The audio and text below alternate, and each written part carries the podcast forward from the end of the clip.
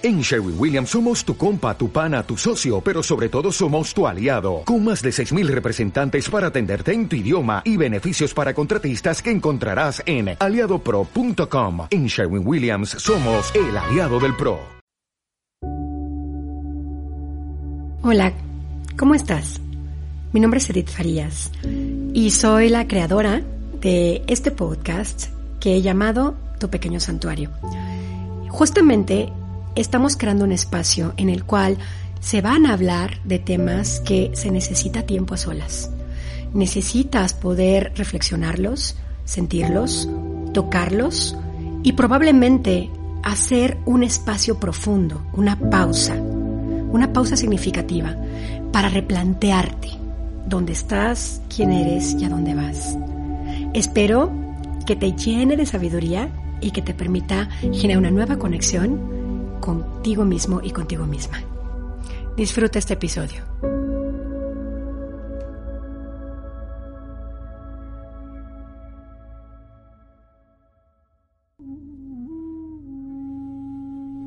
Hola, ¿cómo estás? Bienvenido y bienvenida seas a este quinto podcast que hemos llamado Tu pequeño santuario.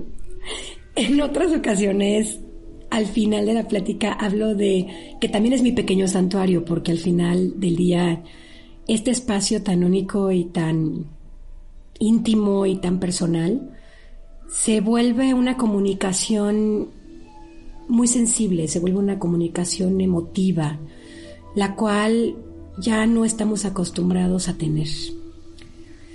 En esta ocasión voy a hablar de la depresión. La depresión es una enemiga invisible, como lo has escuchado seguramente ya en varios lugares. Pero solamente aquellas personas que han sufrido de una depresión crónica realmente entienden la complejidad de esta situación. Una depresión puede suceder por muchos factores.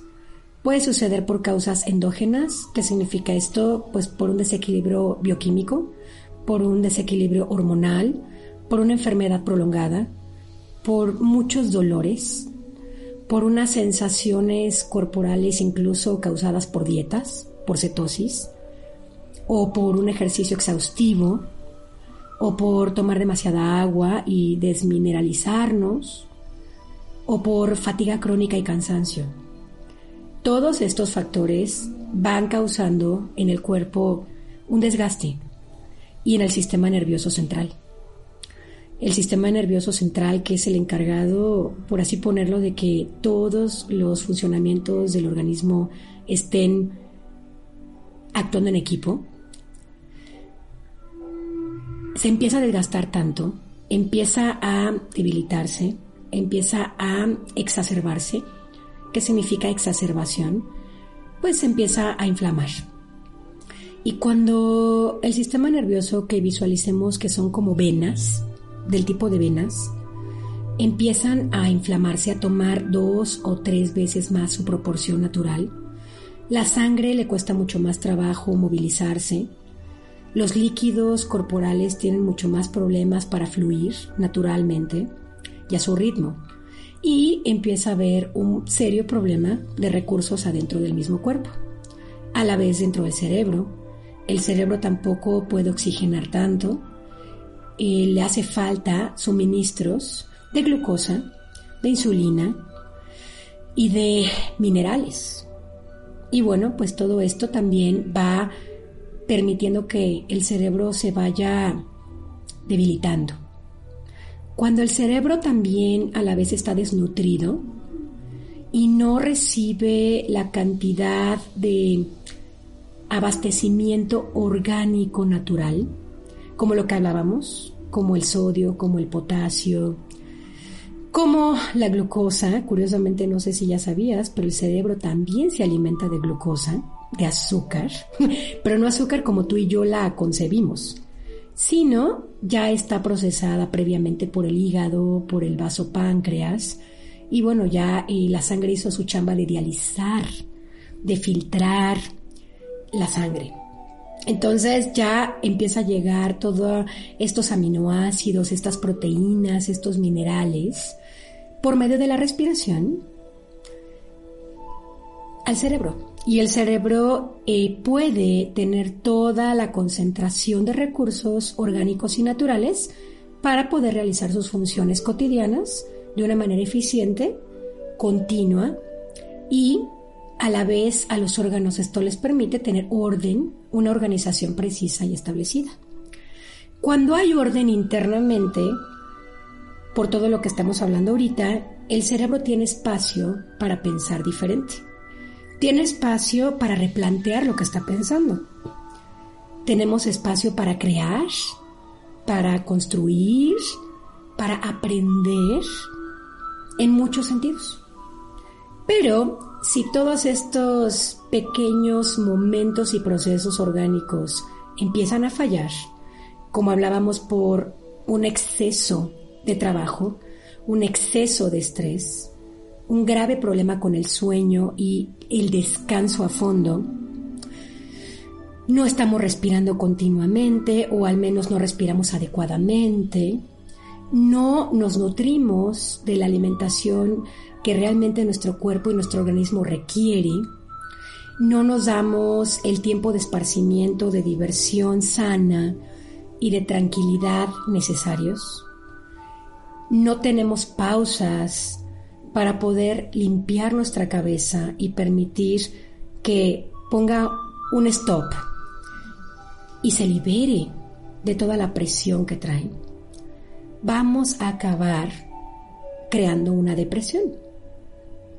Y esta depresión endógena, interna, muy probablemente va a ser tan silenciosa porque vamos a estar acostumbrados a echarle la culpa a muchos factores que aparentemente nos hacen sentir a salvo.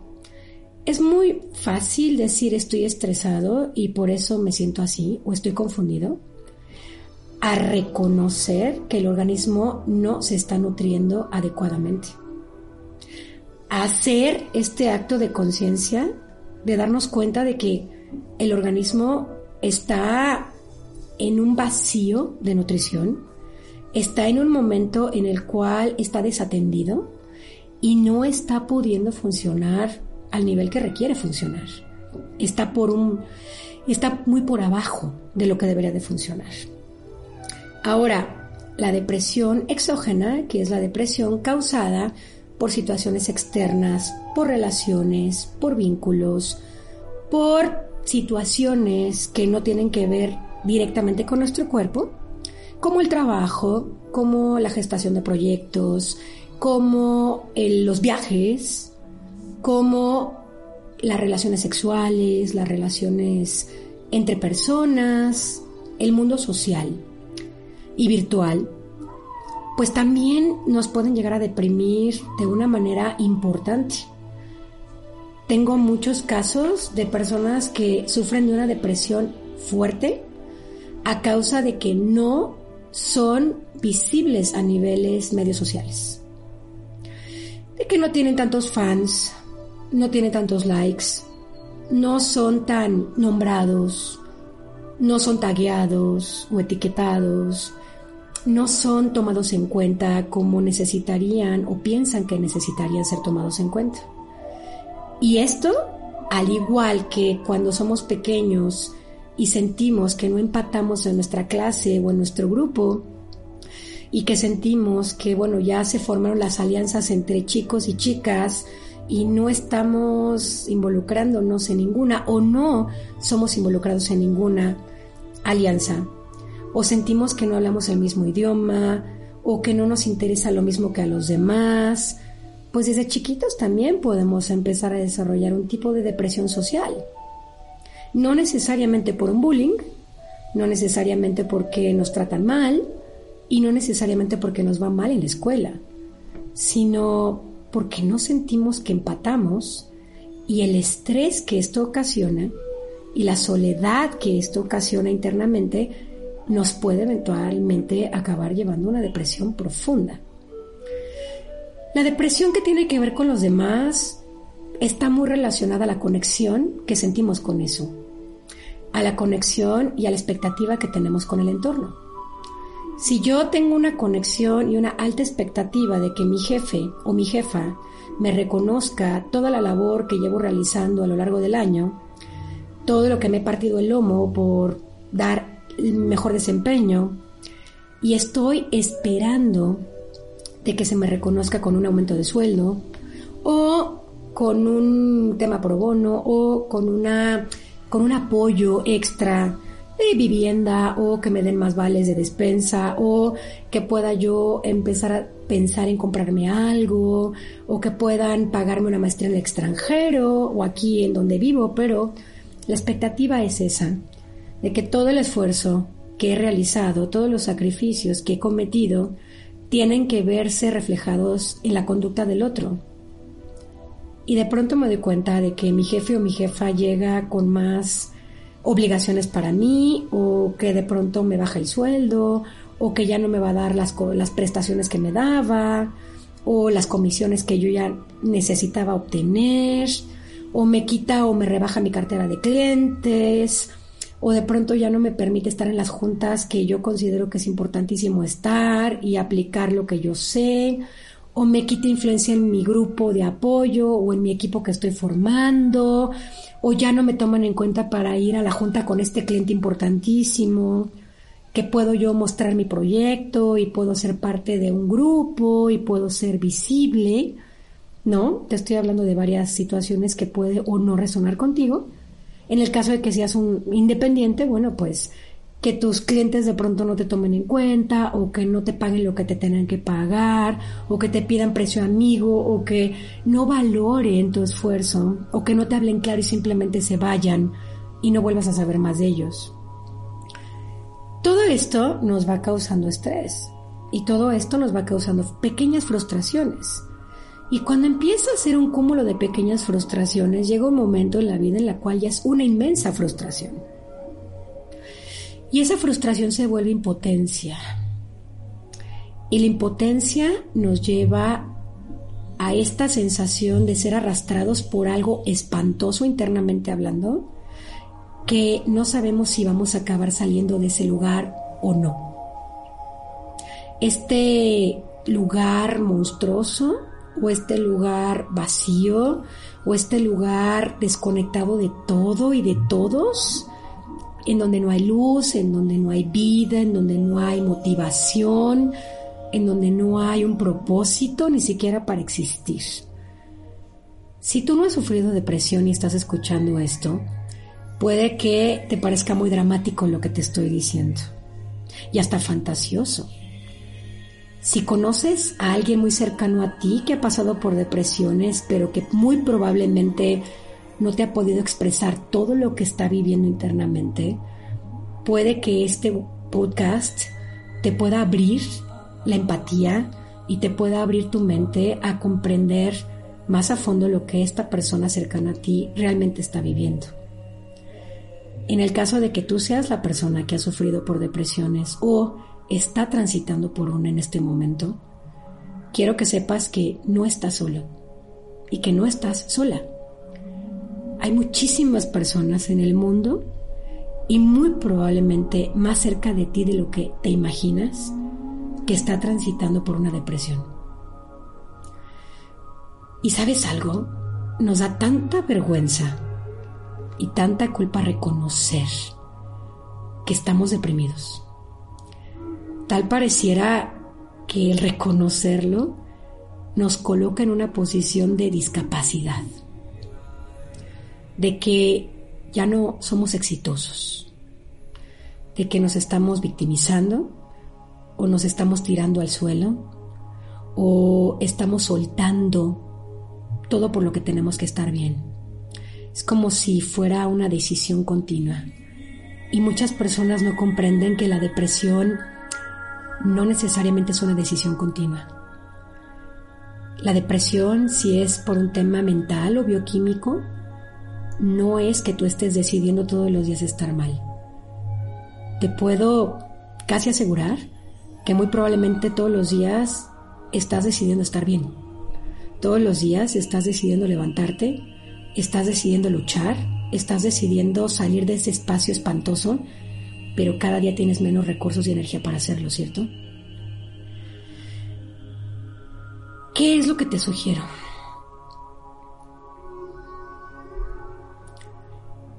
Te sugiero que antes que nada, si estás escuchándolo en tu coche y te está resonando muchísimo, frenes tu coche. Hazte un lado. Páralo. Y permítete llorar, o permítete respirar, o permítete suspirar, o permítete manifestar lo que en este momento tenga que surgir de tu cuerpo. Es difícil escuchar esto pero créeme que es más difícil que lo sigas viviendo en silencio. Y créeme que es mucho más difícil todavía que lo sigas viviendo aislado y aislada. Sé que para ti es muy difícil el llegar a reconocer que probablemente la depresión te está ganando la batalla. Sin embargo, te quiero decir algo. No es que te esté ganando la batalla, es que probablemente hasta el día de hoy no habías logrado reconocer el nivel de depresión que traías internamente. Probablemente hasta el día de hoy te habías dado por hecho y te habías justificado en muchísimas causas, pero no habías logrado enfrentar esto tal cual es. Si reconoces que estás deprimido o deprimida, te pido que además de hacer esta pausa que te estoy sugiriendo que hagas y llorar o tomar un vaso de agua o acostarte y hacerte bolita y ponerte en posición fetal o ir al sol y tomar sol o caminar o tomar café o ese delicioso té. Pienses seriamente a quién le quieres compartir esto. Ya no puedes seguir viviéndolo en soledad. Ya no puedes seguir viviendo en este nivel de aislamiento que has estado viviendo hasta hoy. Ya no puedes enfrentarte a este monstruo de cinco cabezas, como yo le llamo, solo y sola. Y muy probablemente esta es la señal que tanto estabas pidiéndole a Dios, a la vida, a en quien creas. Probablemente te están mandando este podcast el día de hoy para decirte ya no puedes seguir así y ya no puedes seguir solo y sola viviendo este infierno interno. Necesitas alzar la mano y pedir ayuda. Piensa en aquella persona, sea tu padre, sea tu madre, sea un tío, sea una tía, sea un maestro de tu escuela, sea un mentor, sea tu terapeuta, sea tu hermano o tu hermana, sea tu pareja, Piensa en esa persona que es completamente confiable para ti y platica de esto hoy. Busca a esta persona físicamente y llega a pedirle una conversación o haz una cita. Pide que se te dé el tiempo que necesitas para poder abrir de una vez por todas esto que estás viviendo. Y abre tu corazón sin miedo a poder decir lo que estás viviendo, cómo lo estás viviendo y desde hace cuánto tiempo estás ahí. Permítete ayudar. Si esta persona no te puede dar una respuesta o si esta persona no puede ayudarte a resolver la situación, no te frustres. Muy probablemente el simple hecho de que sientas que alguien te está agarrando la mano o te está abrazando o te está empezando a entender va a ser muy importante muy importante. Y después, si no es la persona adecuada para poder hacer un tratamiento o para poder tomar otro tipo de decisiones, dependiendo de lo que tengas, busca más ayuda. Busca a expertos en el área de la depresión. Probablemente necesitas un neurólogo porque tu problema viene de tus neuronas Probablemente necesitas a alguien que te ayude a transformar la dieta que traes, porque sin que te des cuenta, tu forma de alimentarte te está deprimiendo tremendamente. Probablemente necesitas un acupunturista, porque requieres de que tus meridianos y tus canales de energía empiecen a movilizarse mucho mejor, se desbloqueen y fluyan. O probablemente necesitas alguien espiritual, algún pastor, algún padre, alguna persona conectada con la naturaleza, algún chamán o chamana, algún hombre o mujer medicinal. Siente tu corazón. Y sin vergüenza, pide ayuda. Y créemelo, te quiero reconocer profundamente que hasta el día de hoy hayas logrado llegar a donde estás. Te quiero reconocer mi admiración porque hasta el día de hoy, a pesar de todo, sigues vivo, sigues viva. Sigues luchando, sigues teniendo esperanza, aunque sientas que ya no puedes más. Sigues aquí. Y sigues con un motor de vida porque quieres vivir. Porque en el fondo, por muy agotado y por muy agotada que estés, quieres vivir. Y te tengo un mensaje hoy. Si has llegado tan lejos, tan solo, tan sola, y hoy estás escuchando esto, desde el fondo de mi corazón sé que tu vida va a empezar a cambiar. Créemelo. Porque tú, a partir de hoy, si te das el permiso, vas a empezar a reconocer y vas a empezar a pedir la ayuda necesaria y te vas a abrir a aceptar esa ayuda que tanto requieres para poder salir adelante una vez más. Y vas a volver a brillar. Vas a volver a reír, vas a volver a sentir, vas a volver a gozar. Vas a volver a conectar con tu belleza, con tu magia, con tu luz. Porque lo sé. Te abrazo profundamente a la distancia. Te mando muchísimo amor, reconociendo el grandísimo valor que tienes como ser humano, como persona, con un inmenso corazón. Y te bendigo. Te bendigo profundamente. Que tengas un hermoso día, una hermosa tarde o una hermosa noche, dependiendo de la hora que me estés escuchando y espero que este haya sido un mensaje de esperanza para ti.